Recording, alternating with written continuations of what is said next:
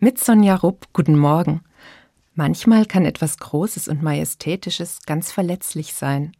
Das ist nicht nur bei Menschen und Tieren so, sondern auch bei Bergen und Gletschern. So mächtig diese majestätischen weißen Riesen sind, so verletzlich sind sie.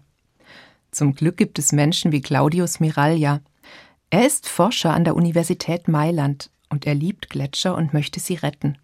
Zum Beispiel den Forni-Gletscher im Veltlin in der Lombardei – den kennt Claudius Miraglia seit 60 Jahren. Er spricht über Gletscher, als ob sie Menschen wären.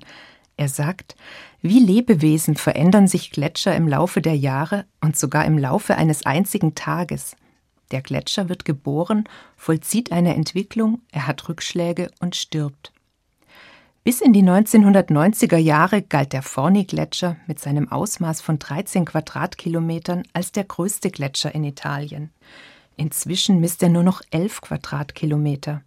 Claudius Miraglia deutet das so.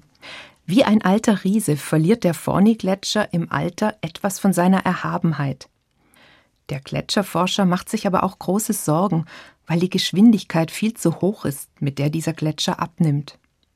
Denn mit dem Eis schwindet auch der Permafrost, der die Felsen um den Gletscher herum zusammenhält, und das ist gefährlich.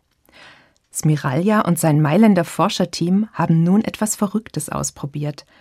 Sie haben damit an einem anderen Gletscher angefangen, weil ihr Experiment dort besonders gut funktioniert. Mit einer riesigen weißen Kunststoffdecke schützen sie einen Teil dieses Gletschers vor zu viel Sonneneinstrahlung. Die Forscher haben es überprüft. Eis und Schnee bleiben unter dieser Kunststoffdecke weitgehend erhalten. Leider kann man so nicht den ganzen Gletscher retten, aber man kann immerhin einen Teil von ihm eine Weile schützen.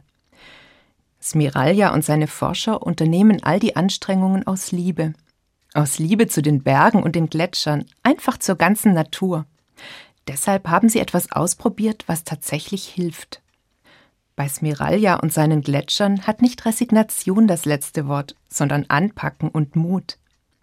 Smiralja wollte eine Stelle schützen, die besonders verletzlich ist. Gut, es ist ein bisschen verrückt, so einen mächtigen Riesen einzupacken. Aber an einer einzigen Stelle etwas zu tun, wenn etwas ganz Großes verletzlich geworden ist, das ist wohl immer verrückt. Aber es wirkt, und das ist riesig. Sonja Rupp aus Rottenburg von der Katholischen Kirche.